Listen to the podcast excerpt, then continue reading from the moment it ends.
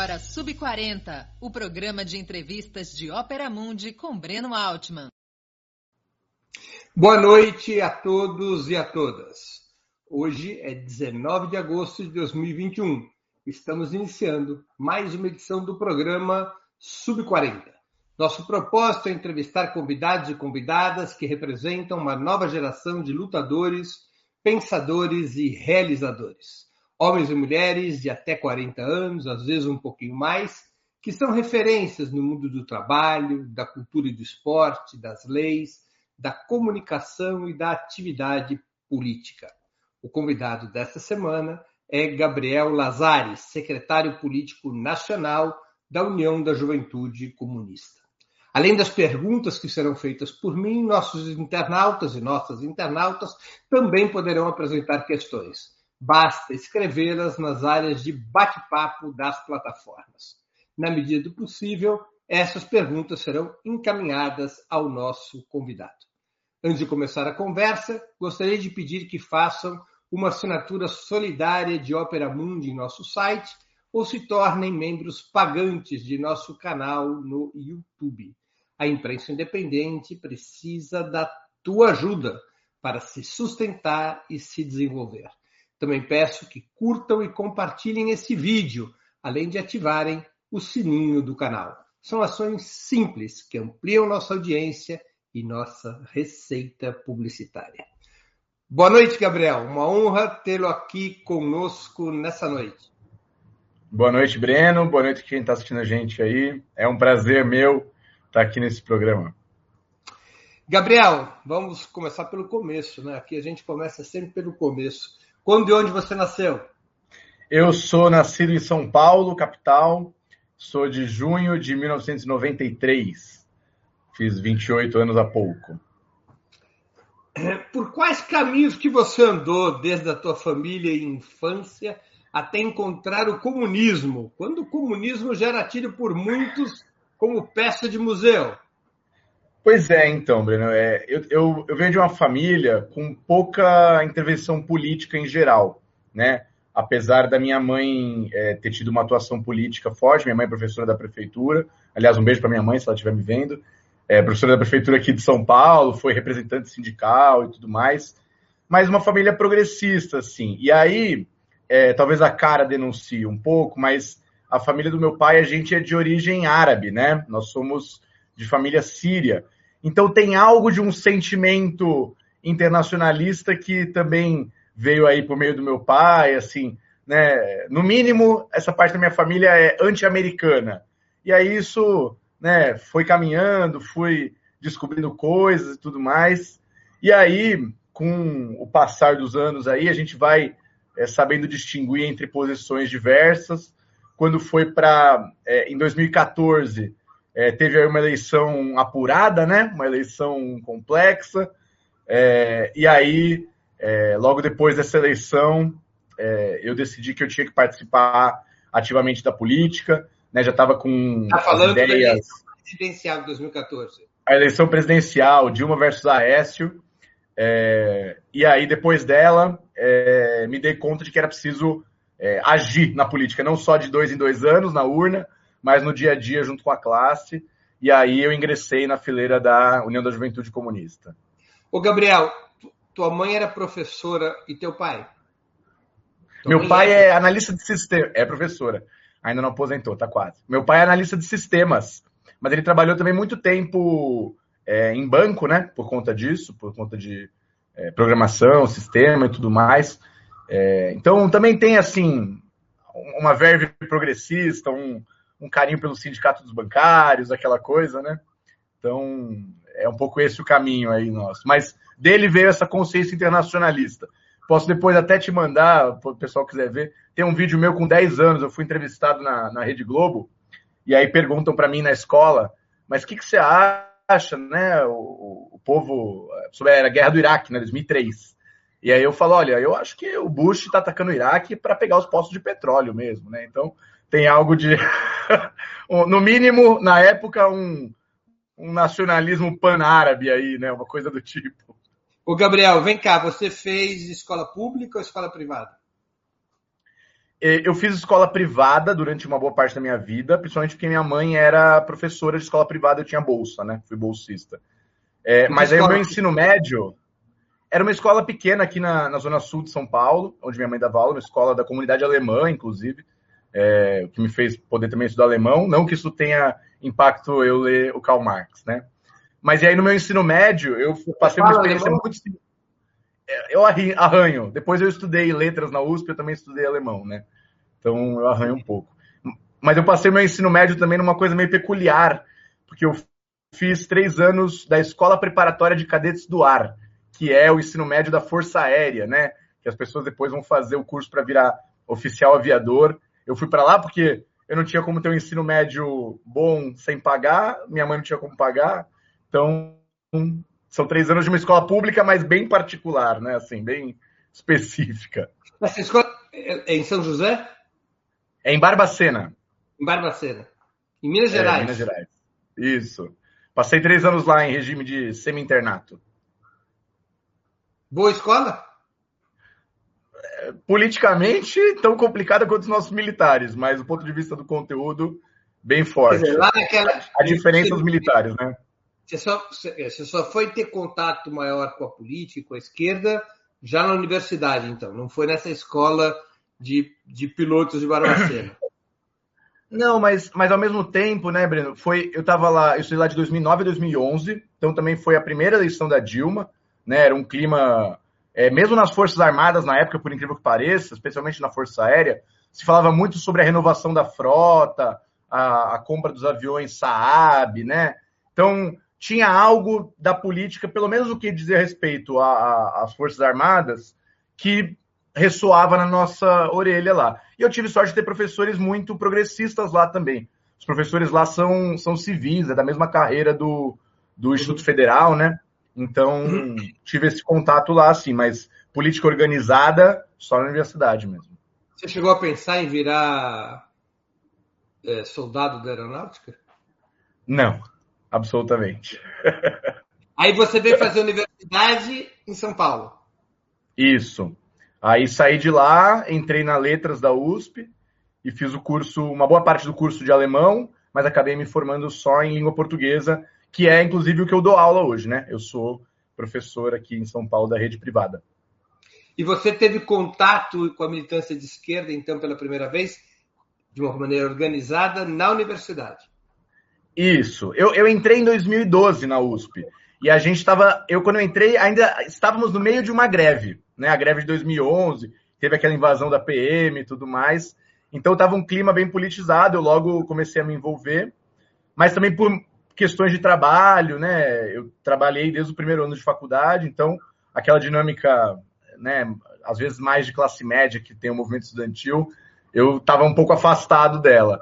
E aí, mais para o final, né, por conta da, dos acontecimentos políticos nacionais, que eu fui buscar, né? Então, eu fui estudar a linha política das organizações, frequentei cursos da, de diversas correntes e tudo mais, e aí fiz uma escolha, assim, é, relativamente consciente da, da diversidade política que havia. Em 2014 né? você tinha votado na Dilma?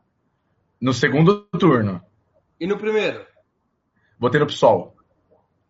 Quem era candidato do PSOL em 2014? Luciana Genro. Luciana Genro, tá certo. Que, e com todo cá. respeito ao mês, não votaria nela de novo. E você, você opta pela, pela UJC por quê? Por algumas coisas, eu acho. Né? É, tive nesse ano 2014 e 15 um processo de estudo mesmo. Eu fui atrás de estudar é, os clássicos do marxismo, fui atrás de entender mais do que, que era uma política revolucionária, né? É nesse momento também que eu paro de me, de me dizer socialista em abstrato e pe percebo que eu sou um comunista, né? Que eu defendo a revolução socialista para o país, que eu tenho uma, um apreço, uma reivindicação pelas experiências socialistas que houve e que há no mundo, né? Então, é... e o vínculo internacionalista, que esse é de criança, né? Então também quem eu achei que tinha essa linha mais consequente, né? Tanto a questão palestina, questão do Oriente Médio, mas também a questão cubana, é, enfim, questão colombiana, que na época estava muito em debate, né? É, e a questão síria, não tem como a gente fica com o pezinho no sangue, né? E estava bem naquele momento em que começam as agressões mais fortes, né? De 2011, 2014 ali, então é, muitos documentos que o PCB soltou na época, é, eu tinha muito acordo e tudo mais, e entrei na juventude por causa que eu estava no movimento estudantil, né? Então, esse é o caminho meio natural. Agora me conta uma coisa: o que, que é a União da Juventude Comunista? Uma organização autônoma ou um braço juvenil do PCB? A União da Juventude Comunista é a juventude do Partido Comunista Brasileiro. É assim que ela se define. O que isso quer dizer que ela tem laços orgânicos e políticos com o partido. Né? A gente tem uma, uma série de ferramentas de interação organizativa com o PCB, através de camaradas da direção e através de diversos mecanismos, e seguimos a estratégia, o programa, as linhas táticas do PCB, tendo a responsabilidade a gente de desenvolver essa, essa política para dentro do âmbito da juventude. Né? Não só no movimento estudantil, mas também no movimento de bairros, no movimento cultural, no movimento de jovens trabalhadores. É, em resumo, é isso, né? Agora, como que vocês se organizam? É muito parecido com o partido. Para aqueles que têm conhecimento de como funciona um partido, né? A gente tem um órgão de direção nacional, temos órgãos de direções locais, temos a prática do centralismo democrático, né? Esse, esse método de organização interno. É, e temos nossos núcleos de base, né? Que é, são os locais onde os camaradas atuam no dia a dia do movimento, luta de classes. É, é um pouco nesse sentido, né? Gabriel, nas manifestações contra o Bolsonaro, desde maio, chama atenção a presença de blocos organizados do, do PCB e da UJC. Você, vocês acreditam que estão ganhando maior apoio junto à juventude? Ou como é, escrevemos no título do, do, da entrevista de hoje, o comunismo ainda encanta os jovens? Não, eu acho cada vez mais, Breno. Assim, é, eu acho que a gente pode analisar tanto aspectos mais assim conjunturais de por que, que nessa retomada das ruas a gente teve uma presença tão significativa, né? Mas eu acho que tem algo de uma geração nova que, ao mesmo tempo que não, não cai mais no engodo do, do social-liberalismo, por assim dizer, né? Ou seja, ah, não, dá para a gente fazer uma democracia com inclusão social, é, olha para o passado e busca os caminhos travados por essa mesma essa mesma ideia guia, né? E aí é, é, o, o, comunismo, né? A, a, ideia comunista, as práticas desde o século XIX, mas mais, mais principalmente no século XX, chamam a atenção pelo seu sucesso em larga medida, apesar da sua, da sua em certa medida derrota no final dos anos 80 e começo dos 90, né? Então acho que também é, uma, é um reencontro com a história que, não querendo criticar aí, né, a sua geração um pouco mais mais experimentada que a minha, mas que eu acho que sofreu é, turbulências ideológicas maiores quem passou pelos anos 90 já tendo é, idade né, para participar da política. Então, acho que tem um reencontro, né, um, um, um, novo mundo tem se aberto, principalmente por causa do impacto da crise, né, a crise internacional do capitalismo que a gente vive desde 2008, mas também por esforços ativos né, de militantes que têm buscado é, trazer de novo essa história, né? fazer um acerto de contas com o século XX, não o acerto de contas que os liberais querem fazer, né? que acabou a história, que tudo que houve era é, uma loucura totalitária, mas que, na verdade, existe muito de atual ainda no comunismo, na ideia da revolução socialista, na ideia do poder popular. Né? Então, é, eu diria que é, esse, no longo prazo, é isso que tem demonstrado crescimento. Só para citar, não vou citar números para não não levar bronca aqui da minha, da minha camaradagem. Mas desde que eu entrei na UJC aqui em São Paulo, até o final de semana agora, que eu conversei com os camaradas, a gente tinha crescido 13 vezes em seis anos, numericamente, né? Então, é, me parece que o comunismo cresce, né?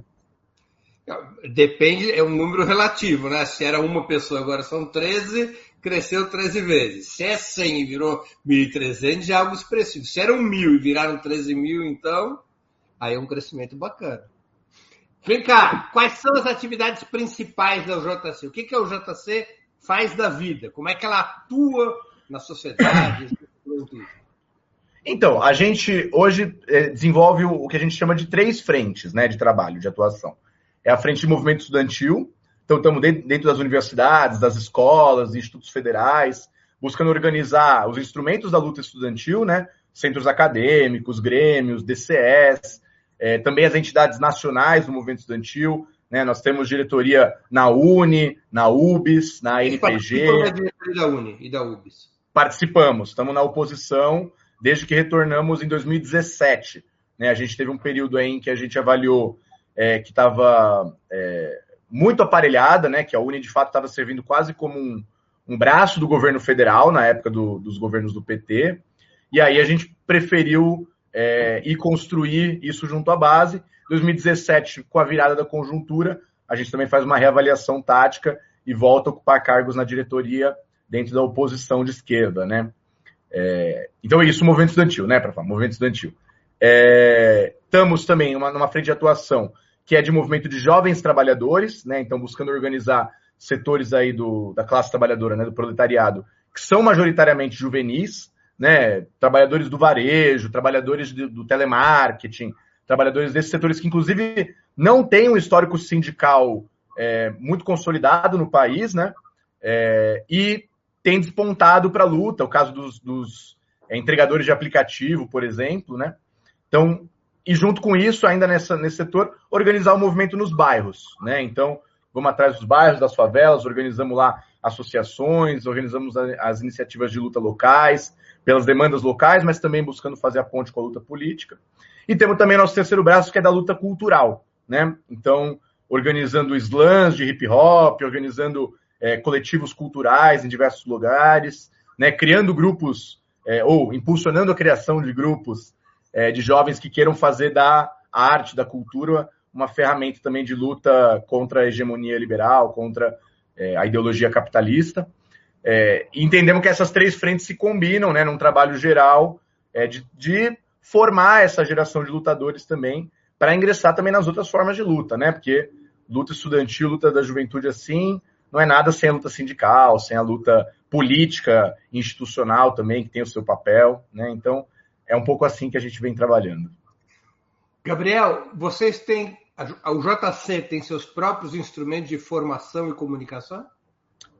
Em estreito vínculo com o Partido Comunista. Né? É, a gente desenvolve e constrói juntos os mesmos instrumentos do partido, e a gente também tem algumas, algumas iniciativas é, diretamente vinculadas para a juventude. Vou dar um exemplo aqui, Breno, não sei se é para fazer muito jabá, mas a gente tem. Aqui, a, a, a, a a revista O Futuro. Deixa eu ver se aqui. Deixa a revista O Futuro. Um para ver direito.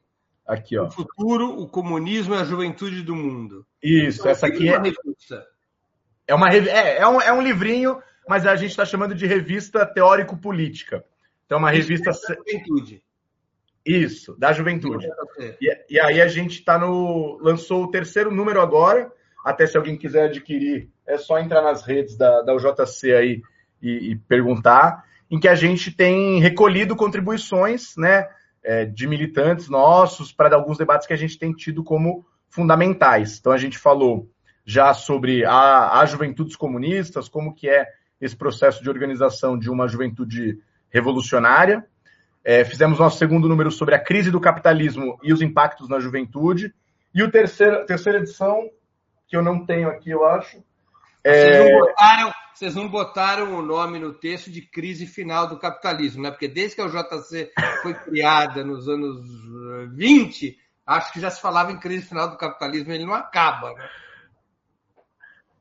Não, esse, esse, é um grande debate. Tá como crise do capitalismo e a juventude, tá é, para ah. agradar gregos mais, e troianos, né? Mais modesto, mais e modesto. Essa, é, e essa nossa terceira edição que saiu agora em julho, ela é sobre saúde, questão ambiental e a juventude, né? Tentando analisar aí um pouco do que foi essa pandemia, mas também a questão do meio ambiente, que é uma questão que tem, enfim, tido um impacto global aí, né? Toda essa discussão sobre desmatamento no país, sobre os impactos é, antropogênicos aí da exploração capitalista, também chamaram a nossa atenção, também colocamos na terceira edição. E a quarta edição deve sair um edital, é um edital aberto, inclusive pessoas que não são militantes da UJC podem contribuir. É, e vai deve sair aí para o mês de setembro. Gabriel, até que idade pode se inscrever no JC? 30 anos. Eu, eu posso ter duas inscrições, então? Eu tenho 60. Ué, você, perdeu sua chance lá atrás. Vem cá, além dos instrumentos de informação, vocês têm suas, seus próprios instrumentos de comunicação nas redes sociais e tudo? Temos, temos, ah, temos nossas páginas várias, né? É, desde o, em todas as redes sociais possíveis e imagináveis, a gente tem páginas nossas fazendo trabalho, desde é, páginas e instrumentos é, nacionais até páginas e instrumentos locais também, porque às vezes tem lutas locais em que as nossas bases, em que a gente está inserido, buscam referencial para aquelas lutas e também podem achar a gente. Temos nosso site também, que a gente alimenta é, não só com esses materiais mais, mais dinâmicos, mas também com é, outras, outros, outros materiais, nossos documentos congressuais, nossos é, materiais de formação também, que é o jc.org.br. É, e é basicamente isso. Né? Entendi. Agora, deixa eu perguntar uma coisa. O JC consegue se inserir também nas organizações esportivas e culturais da juventude? Você estava falando um pouco da frente cultural. Isso envolve também a frente esportiva. Como é que é essa atividade? Não, em vários lugares a gente tem conseguido, Breno. É, sobretudo se a gente vai pegar assim, esse ascenso dessa cultura de periferia, essa cultura de contestação que tem surgido, né?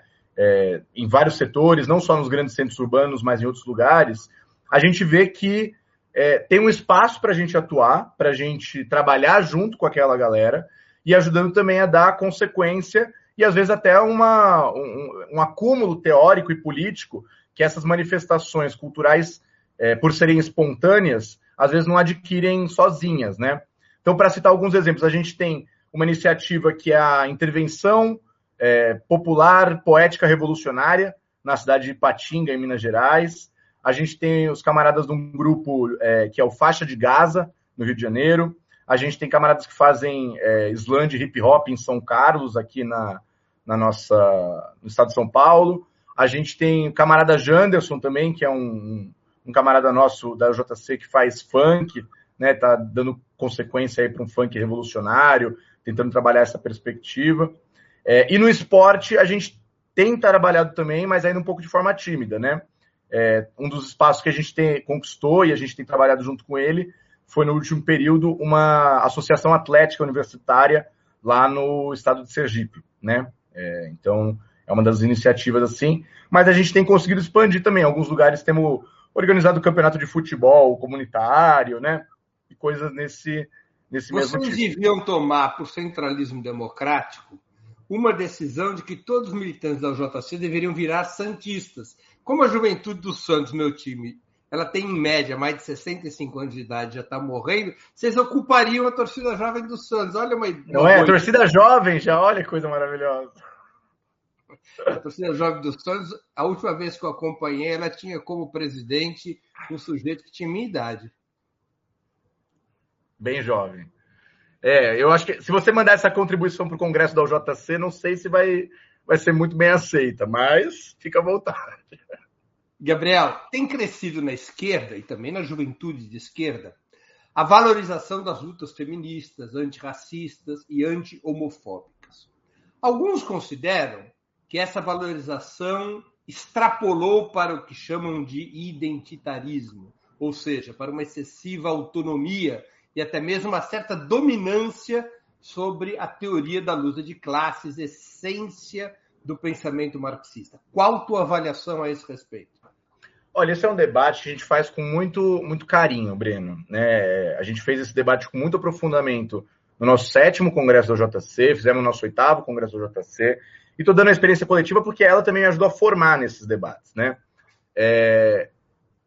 Eu, eu avalio que, como qualquer movimento espontâneo, é... essas demandas, as demandas pela, pelo reconhecimento, pelos direitos, pelas condições é, de igualdade dessas camadas são demandas absolutamente legítimas. Né? Mas também, como qualquer movimento espontâneo, elas encontram seus limites quando elas não conseguem chegar numa perspectiva de totalidade junto com a teoria da luta de classes, com o marxismo. Né? Então, todo o nosso esforço teórico, nosso esforço prático junto ao movimento no último período, foi de tentar é, aglutinar e demonstrar como, na verdade, na verdade, diversas das pautas que surgem dentro desses movimentos são pautas da classe trabalhadora, né? em suas diversas particularidades, nas suas diversas é, experiências locais, né? É claro que o impacto ideológico liberal está sobre todos nós, né? Nem o Partido Comunista mais forte do mundo está livre de desvios liberais, de problemas é, ideológicos, né? Que dirá os movimentos espontâneos que surgem. Então a gente tem feito um combate, né? O próprio PCB e a gente tem uma íntima conexão. É, tem coletivos partidários que tentam trabalhar essa questão, né? Temos o coletivo negro Minervino de Oliveira, o coletivo feminista classista na Montenegro e o coletivo LGBT comunista. É, e, enfim, a gente tenta dar uma perspectiva de totalidade, que aí também não cabe só a juventude, né? Isso é uma coisa que tem a ver, inclusive, com um trânsito, com uma troca, um intercâmbio de gerações. A gente sabe que durante uma boa parte do, do, da história do século XX, essas pautas foram negligenciadas. Não por todos, né? E nem mesmo por todos os marxistas. Mas certamente em vários momentos da luta de classe isso aconteceu. Então é parte também do nosso processo como membros, é, par, partícipes do movimento comunista em nível internacional, ajudar a contribuir para é, o avanço e a integração cada vez maior desses debates como aspectos da totalidade articulada do sistema capitalista, né? Que a gente precisa superar também como problemas que vão perdurar no socialismo também, e aí vai ser outro nível de luta contra essas questões. Né? É, na UJC existe um sistema de cotas para mulheres e negros, por exemplo, como existe em outras juventudes? Não, não, não temos nenhum sistema de cotas. E apesar de não termos, hoje, por exemplo, na nossa direção nacional, a gente tem maior, uma maioria de mulheres, né? Sem precisar de nenhum tipo de. Na direção do JC. Isso, na direção do JC, tanto na direção que a gente chama a coordenação nacional, quanto na nossa comissão executiva. Muito bem. É, é, é um trabalho, né, Breno? Também não é assim, ah, tá lindo, maravilhoso. É um trabalho. A gente tem cada vez mais é, buscado conscientemente é, integrar tanto as camaradas mulheres, mas também use as camaradas negros, use as camaradas LGBTs, para um trabalho consciente que a organização possa ajudar a superar as deficiências que a sociedade capitalista trouxe para eles no âmbito da sua vida cotidiana. Né? Então, é, trabalhar para a construção de quadros mulheres de direção é uma meta nossa. Né? É uma coisa que a gente se colocou como tal, sem um sistema de paridade formal, mas que objetivamente é, funcionou dessa forma. Né? A UJC defende como, como, parte do programa atual da juventude e suas entidades é, pautas como a legalização das drogas e a legalização do aborto? Defende. É, é, isso é uma questão que a gente fez grandes debates também nos últimos anos. A questão do aborto sempre foi um ponto pacífico para nós, né? Essa é uma pauta histórica do movimento comunista, para não falar do movimento feminista, né? É, e a legalização das drogas, né? Na, na, na visão da descriminalização das drogas, é também uma das pautas, que inclusive está no programa partidário, né? Isso é, é parte do programa do PCB. Tanto a questão da legalização e descriminalização do aborto, quanto das drogas. Você acha que os militantes da UJC deveriam se alistar nas Forças Armadas para tentar melhorar sua composição no futuro? Eu acho que esse é um grande debate. Eu confesso que eu sou um, um, um grande entusiasta da, da presença da esquerda nas Forças Armadas. É, mas é um debate que a gente ainda não, não operou no sentido de chegar em nenhuma resolução, né? É, e, enfim, mesmo se a gente tivesse operado, eu não diria aqui no YouTube, né? É, para olhar para a câmera e falar, hoje não, Abin, não adianta procurar, mas, mas eu acho que é, é importantíssimo, na verdade. É, não existe experiência revolucionária que não tenha de nenhuma forma é, des, deslocado os setores das Forças Armadas para o lado da classe trabalhadora, né? Então, sem dúvida, é um debate que está posto, até pelo papel reacionário que hoje estão cumprindo as nossas, né? Então é, é bem fundamental, eu diria. O PCB tem uma visão crítica sobre o período dos governos petistas. Qual é teu balanço sobre as administrações Lula e Dilma, especificamente no que diz respeito à educação? Quais pontos positivos e quais os negativos a teu juízo? Não, eu acho que é o seguinte, Breno, é, a opção, eu, eu, não sei se a gente consegue separar assim tão é, negativos e positivos. Eu acho que teve uma opção consciente e objetiva, que foi, ao mesmo tempo, fazer uma expansão das universidades públicas, né, na forma da, da, da reforma universitária, do Reúne, né, sem uma contraparte orçamentária adequada que mantivesse o nível, né, operando junto com isso políticas de concessão é, de hospitais universitários, por exemplo, como foi o caso da EBSER, e ao mesmo tempo uma política de é, incentivo mesmo às universidades privadas, aos grandes conglomerados da educação, né? por meio de iniciativas como o ProUni, o FIES. Isso quer dizer que a gente é contra é, a bolsa do ProUni para o estudante de universidade privada? Não, absolutamente. É só que a gente consegue perceber que o projeto de construção é um projeto exatamente como a gente caracteriza todas as administrações petistas. Todo o, o, o grande, a grande linha que, que atravessa todas elas é o da conciliação de classes. É possível atingir metas conciliando os interesses de trabalhadores e da burguesia? É, mas isso vai trazer muitas contradições, né? E não vai apresentar uma perspectiva emancipatória. Né? Hoje a gente, por exemplo, tem construído e tem defendido isso, um programa diverso, que é o programa da Universidade Popular e da Escola Popular. Né? Temos até movimentos. Então, é a visão de que temos que ter um programa é, educacional que esteja comprometido 100% com a independência de classe. Né? Que seja um programa de lutas possa ir avançando e conquistando uma universidade cada vez menos mercantil, cada vez mais democrática e controlada por aqui pela comunidade universitária, né? Professores, técnicos, estudantes, tudo mais, e que esteja vinculada diretamente à produção de conhecimento para as demandas da nossa classe.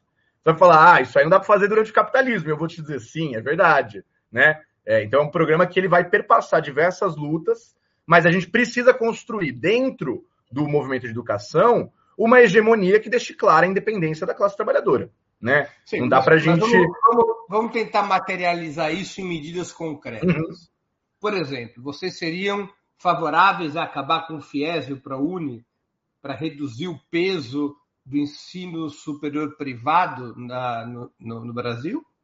Não, absolutamente não, porque isso ia jogar, é, claro que ia jogar contra os empresários que iam perder alunos, mas que rapidamente eles iam reconquistar, mas isso ia prejudicar a parcela da classe trabalhadora que depende desses programas. O que a gente uhum. defende é, por exemplo, a estatização dos setores universitários. Vamos pegar aí quais são os conglomerados de educação que devem bilhões, seja em receita é, é fiscal, seja em direitos trabalhistas, e vamos começar a cortar as asinhas. Não temos que ter medo de defender estatização.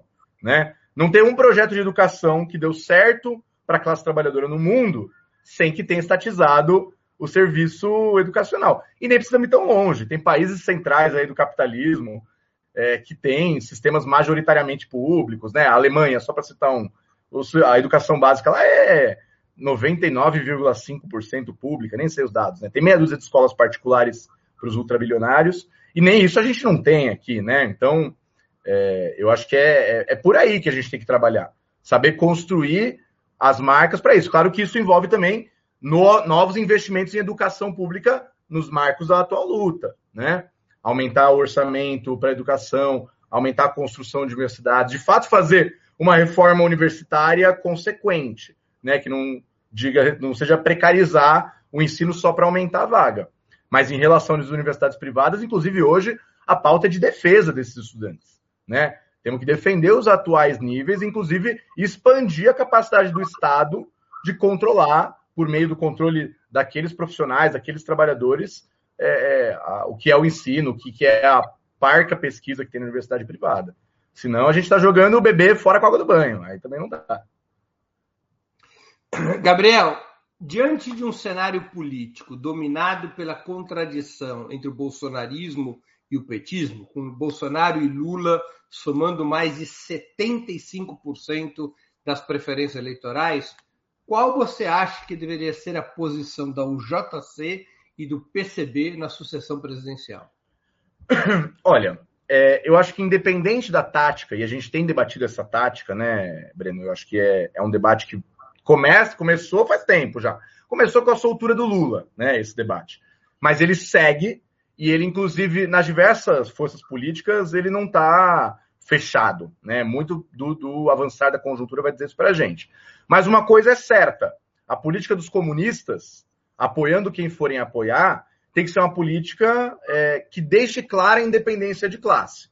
Né? Se a gente for apoiar o Lula, como a gente apoiou em 2002, por exemplo, né? e não estou dizendo que a gente vai, é um debate que está sendo feito, certamente a gente vai precisar demarcar que o Lula não é a solução. Né? Então, os comunistas eles não dão é, é nenhum tipo de apoio à, à conciliação de classes. Né? Então, se um apoio no segundo turno for necessário, né, a gente também vai ter que construir isso aí no sentido de que é, precisamos derrotar também o Lula, essa é a verdade, né? Não temos nenhuma ilusão de que o governo do Lula vai ser menos capitalista na gestão do Estado do que o governo Bolsonaro. Né? Certamente as medidas que ele pode implementar são medidas de diminuição da exploração, mas não medidas de emancipação. Né? Nosso projeto é muito claro, é, é a revolução socialista. É preciso construir desde já as condições para superar a sociedade capitalista. Quem estiver gerindo agora, ela, a gente derruba. Agora, Gabriel, você não acha que o PCB e o JC podem ter no Brasil as mesmas dificuldades que o Partido Comunista da Grã-Bretanha historicamente teve, tendo que competir, digamos assim, por, por, influência na classe trabalhadora com um partido tão enraizado quanto o Partido Trabalhista, por décadas a fio, sem efetivamente conseguir uma influência importante dadas as características do Partido Trabalhista Britânico, que, aliás, é, são bastante semelhantes às do PT? Certamente, certamente. Mas se fosse fácil, não chamava Revolução Socialista, chamava é, ovo frito, né? É, é, um processo difícil mesmo e a gente sabe que é, esse é o nosso desafio, né? No entanto, esse desafio não pode tirar da gente a visão de que as próprias condições materiais da sociedade brasileira apontam a possibilidade da gente construir uma ruptura revolucionária, né? Só você citou o, o, o Labour Party aí, só para a gente ver, por exemplo, o grau de é, avanço para a direita que esses partidos da conciliação de classes chegam foi agora a expulsão do Ken Loach, né, do diretor de cinema, uhum. É, foi expulso do Partido Trabalhista por defender a Palestina. Quer dizer, um negócio que é o arroz com feijão do internacionalismo, da solidariedade entre os povos, e nem isso eles estão abertos, né? Então, a história do movimento operário é essa história, Breno, é a história é, de que existe uma influência muito grande sempre do setor reformista, né? É, fora das situações revolucionárias, ela é sempre maior. A história do movimento operário conta isso. A questão é, quanto mais sólido e quanto mais bem preparado tiver um partido comunista, e no momento de uma crise, no momento é, da que as massas e a classe trabalhadora tomem a frente da cena política, ele é quem tem possibilidade de levar aquilo às últimas consequências. Né? Então, nosso esforço é esse. Né? Também a gente poderia dizer, ué, os mencheviques tinham muito mais votos e conquistaram o governo provisório em fevereiro de 17. Pois é, e os bolcheviques foram lá e conseguiram fazer a Revolução de Outubro.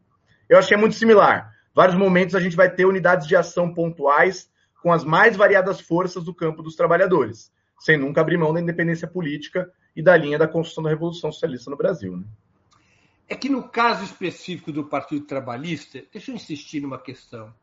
O Partido Trabalhista Britânico ele tem uma característica diferente dos outros partidos sociais-democratas, que é, é sua profunda ramificação no movimento sindical. No fundo, o Partido Trabalhista surgiu como uma expressão política do movimento sindical britânico. Até hoje, nas eleições internas do Partido Trabalhista, os sindicatos têm uma cota eleitoral. É, o PT não tem exatamente esse sistema, mas é muito próximo a isso, embora não seja formalizado. Isso fez com que, nas situações de crise política do Reino Unido, quando a crise do capitalismo no Reino Unido se aprofundou, o que ocorria não era o, o que ocorreu, não foi o crescimento de partidos fora do Partido Trabalhista, como seria o caso do Partido Comunista da Grã-Bretanha, mas o crescimento de correntes, digamos, socialistas ou até revolucionárias dentro do Partido Trabalhista, como é o próprio caso do Ken Loach ou o caso do Corbyn, é? do Jeremy Corbyn, que, não, que é um, um internacionalista, um homem de esquerda. Até tive a oportunidade de entrevistá-lo recentemente. Isso não te gera preocupação? Claro, claro. gera preocupação de que a gente vai ter que trabalhar muito melhor do que a gente trabalha hoje e continuar trabalhando, né? É, certamente é isso. É, a gente, né, recuperando o debate clássico, assim, recuperando o debate da tradição marxista, nada disso é, é, é, é muito novo, né? Na verdade, a gente está falando do, do grau de consciência espontânea e o grau de consciência é, avançado da classe trabalhadora, né? Necessariamente, né? Nada disso é mecânico. A gente está falando do marxismo, uma teoria que vê a realidade nas suas múltiplas determinações. É mecânico que no momento de crise a classe trabalhadora vira revolucionária? Não. E quem apostou nisso errou fragorosamente na história recente e passada do Brasil e do mundo. Mas certamente é tarefa dos revolucionários construírem a perspectiva revolucionária, né? Construírem é, é isso. Da mesma forma que um Labour ou um PT, eles de alguma forma são a expressão política do movimento espontâneo da classe, ou seja, do movimento da classe trabalhadora como uma classe do capitalismo, nós, comunistas, temos que ser a expressão da classe enquanto classe é, dominante da sociedade que vem no futuro. Né? Então, como expressão da classe que pode tornar-se dominante e não dominada, mesmo se tiver governo. Né? Então, é um pouco por aí. Qual é é a tua perspectiva para a continuidade das mobilizações contra o Bolsonaro? O movimento está na ascendente ou na descendente? Está na descendente, com certeza. Né? Eu acho que a gente teve um, um período muito forte aí de, de construção é, nas ruas, sobretudo, né? Então, quando eu estou dizendo nas ruas, é que a tática fundamental foram as manifestações de rua, é, mas ela chegou numa encruzilhada, né? Porque manifestação de rua, não, ainda mais de sábado, não paralisa diretamente, não cria um conflito direto entre capital e trabalho, né? Entre os patrões e nós. Então, é, o que a gente tem apostado, e a gente pelo JC tem tentado construir isso com muita força, é que vai aparecer, e a gente vai trabalhar para ajudar isso a construir isso, um ciclo que envolva greves. Né? Então, a gente vai precisar aprofundar essa disputa dentro do movimento. As condições objetivas clamam por isso, porque a condição de vida cada dia se deteriora mais, mas as condições subjetivas para a luta da classe ainda estão muito difíceis.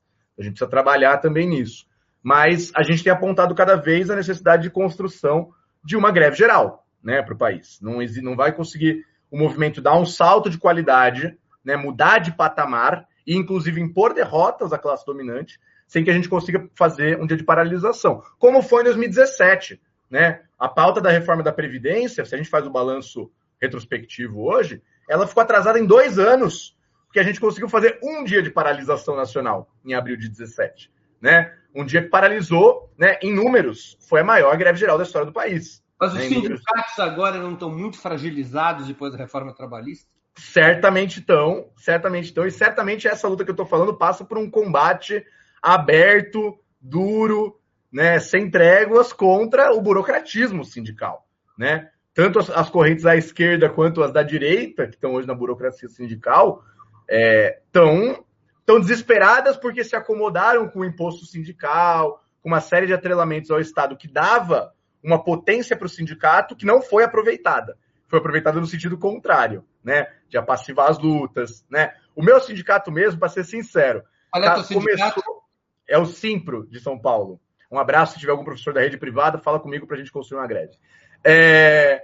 E daí eu fui para as assembleias esse ano e a direção do sindicato chegou na primeira assembleia para debater é, dissídio, database, é, reajuste, falaram: não, não, podem ficar tranquilos. A gente já acionou o advogado, se a, a, a, o patronal não topar, a gente vai colocar na Justiça do Trabalho.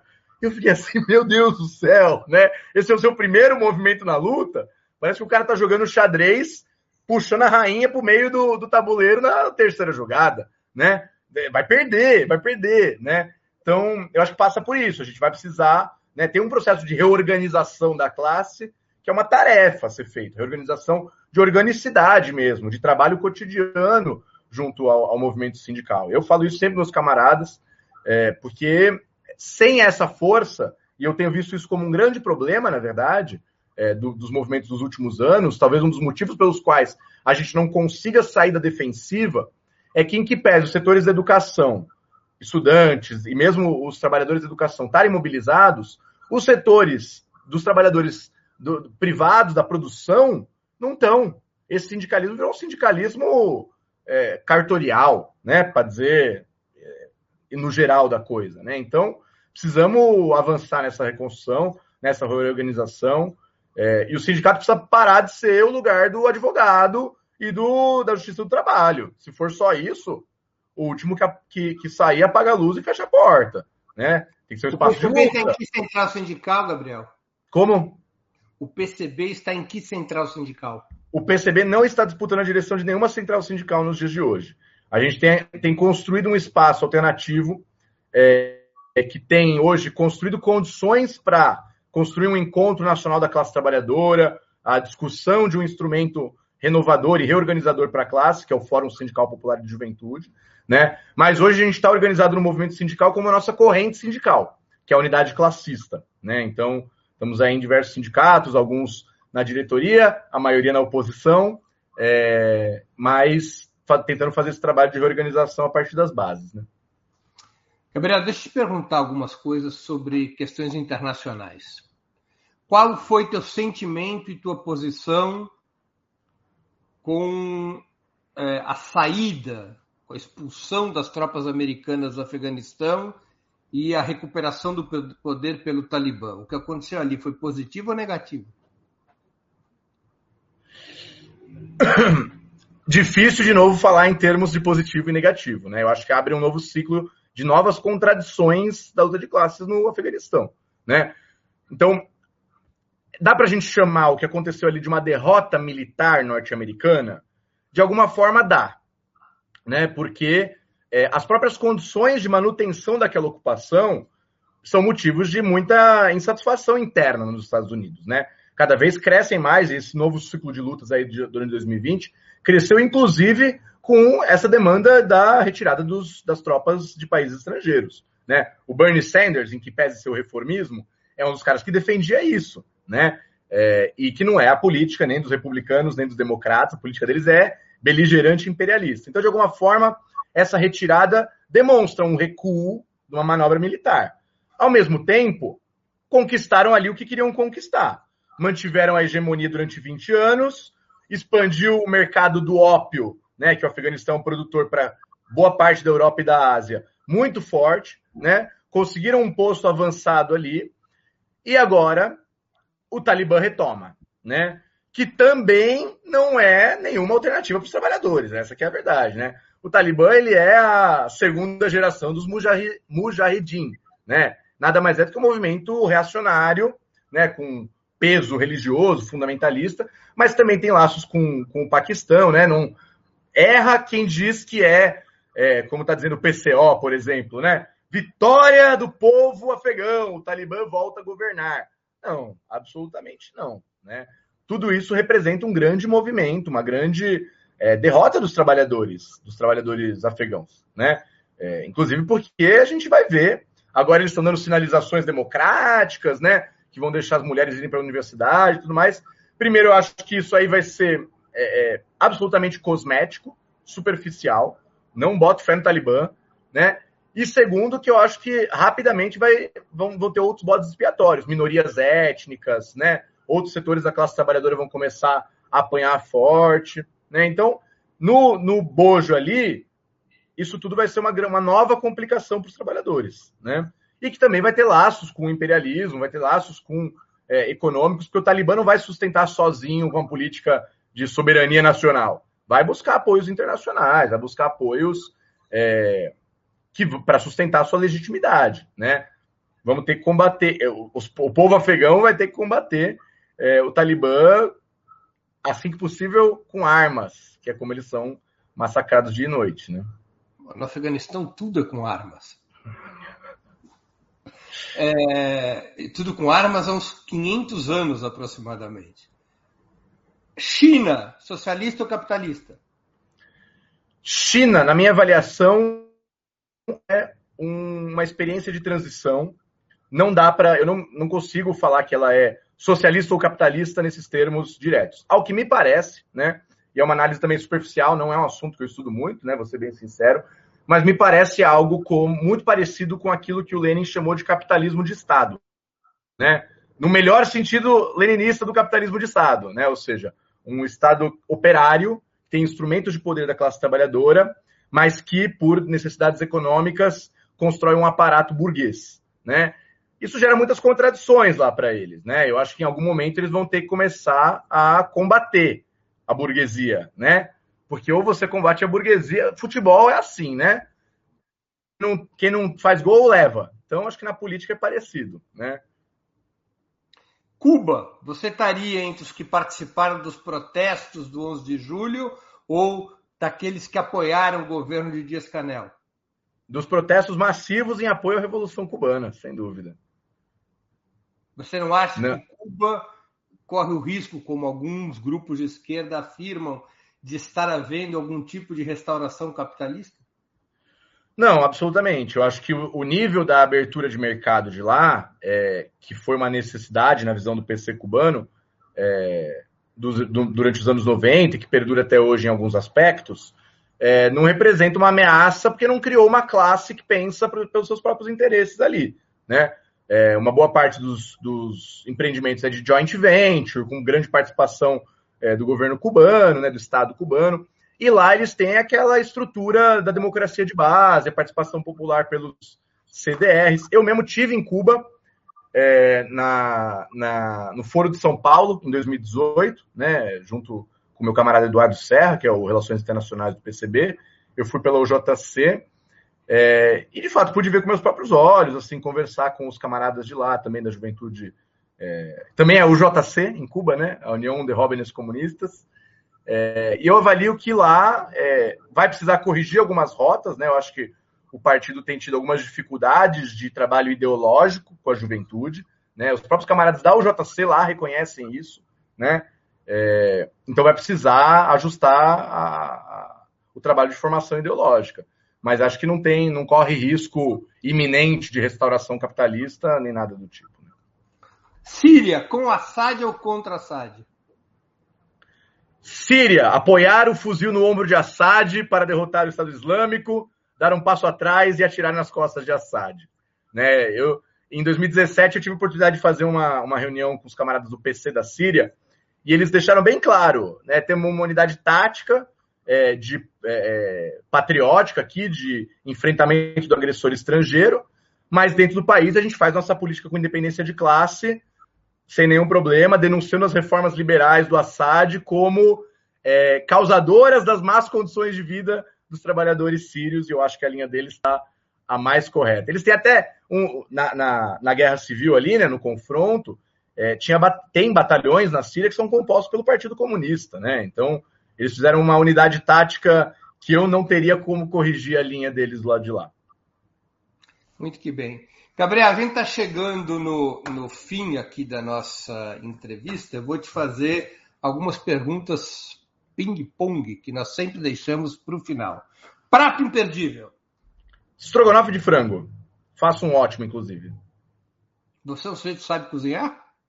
Ó, modéstia à parte, tem gente que me chama de UJ Chef, porque eu cozinho bem. Que beleza. Cerveja, cachaça ou vinho? Vinho. Suave, porque eu sou meio adolescente. Vinho suave? Não é vinho para adulto mesmo. Esporte favorito? Para jogar ping-pong, aprendi na Força Aérea, mas para assistir futebol, né? Ping-pong? Ping-pong. É esporte de, de, militar, né? Que fica preso no quartel, aí fica lá. Faz sentido. É quase um não esporte, mas é um esporte. Vai lá. Vamos Time bater um então. Time de futebol, Time... Palmeiras. Ninguém é perfeito. Hobby. Hobby, leitura, filmes, principalmente comédia idiota, pastelão. Adoro uma comédia idiota. Adam Sandler, adoro. Eu também. Ótimo. Eu era, eu era o único idiota que gostava de Adam Sandler na esquerda brasileira, já somos dois. Não, a minha companheira me critica todas as vezes, se recusa é, a assistir eu, os filmes comigo. Eu sempre fui, eu sempre fui é, azucrinado por isso, porque eu gostava de Adam Sandler. É, você é sandlerista, né? Não é senderista, é sandlerista. Claro, muito mais produtivo e eficaz. Livro inesquecível. É, Os Meninos da Rua Paulo. É um romance do, do Conhece, aí, ó, do Molnar, isso. Ganhei com 10 anos de idade do meu melhor amigo na escola. É, um me marcou. Os livros que eu li na vida. Quando eu terminei de ler, eu que sou um sujeito tido como coração de pedra, mas tudo bem, naquela época eu tinha uns 6 anos de idade, ou 7, eu chorava. É muito é lindo, triste, lindo. Não, sem querer fazer spoiler para quem não leu. Mas é um dos meus favoritos também, pelo menos na minha infância. É, ajuda legal. a pensar estratégia, tática, política de aliança, ajuda a pensar tudo, tudo isso. Tudo, tudo. Música preferida? Música preferida? É... Música preferida? Não lembro, não. Cantor preferido? Músico preferido? Ah, Caetano Veloso. Ah, pronto. Um comunista. Um comunista. Sobre o Carlos Marighella, do Caetano Veloso. Do Caetano de homenagem a Marighella. É, eu choro toda vez. Hum. Marighella ou? Marighella ou Prestes? Prestes. Prestes. Inclusive a carta aos comunistas. Talvez, sobretudo, a carta aos comunistas. Filme marcante. Filme marcante.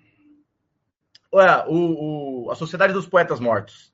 O professor de português tem um fraco, né? Não tem jeito. O Robin Williams, né? Robin Williams, isso. Também esse é um que faz falta, né? Na, na, no cinema internacional aí. Ídolo político. Ídolo político? Lenin, sem dúvida. Tá aqui, ó, sempre aqui, ó, o Leninho. Pronto. Tio Vlad. Evento histórico do qual gostaria de ter participado? Revolução Russa, com certeza. Com certeza. A emancipação dos povos. Tá certo. Gabriel, muito obrigado por teu tempo e por ter participado do Sub-40. Tenho certeza que nossos internautas e nossos internautas, além de terem aproveitado muito essa hora de conversa, se divertiram um bocado. Eu que agradeço o convite, estou à disposição. Quem quiser me seguir aí nas redes, ó, esse aqui é meu meu arroba do Instagram. Fiquem à vontade. E seguimos na luta, né? Porque não adianta vir falar aqui e não fazer nada. É isso aí. Obrigado, Gabriel. Valeu, Breno. Chega, chega ao final mais uma edição do programa Sub-40.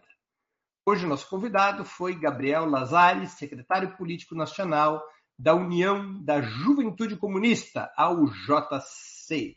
Queria agradecer a audiência, especialmente a todos que enviaram perguntas, pedindo desculpas por elas não terem sido lidas, em função da dinâmica do programa.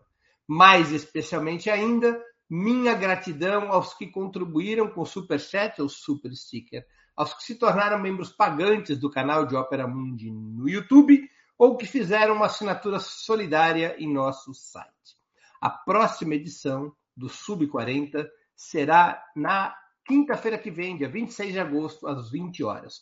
A convidada será a deputada comunista chilena Camila Vallejo, na primeira entrevista internacional do Sub-40. O tema: o Chile retoma o fio da história. Nossa conversa com a Camila será sobre a situação política do Chile, a constituinte, a disputa presidencial prevista para novembro próximo. Até lá, boa noite e um grande abraço. Para assistir novamente esse programa, se inscreva no canal do Opera Mundi no YouTube. Curta e compartilhe nossos vídeos. Deixe seus comentários. O jornalismo de Opera Mundi é mantido com o seu apoio. Faça uma assinatura solidária em www.operamundi.com.br. Com um pequeno valor mensal, você nos ajuda no desenvolvimento de um jornalismo independente e de qualidade. Obrigado pela audiência e até a próxima.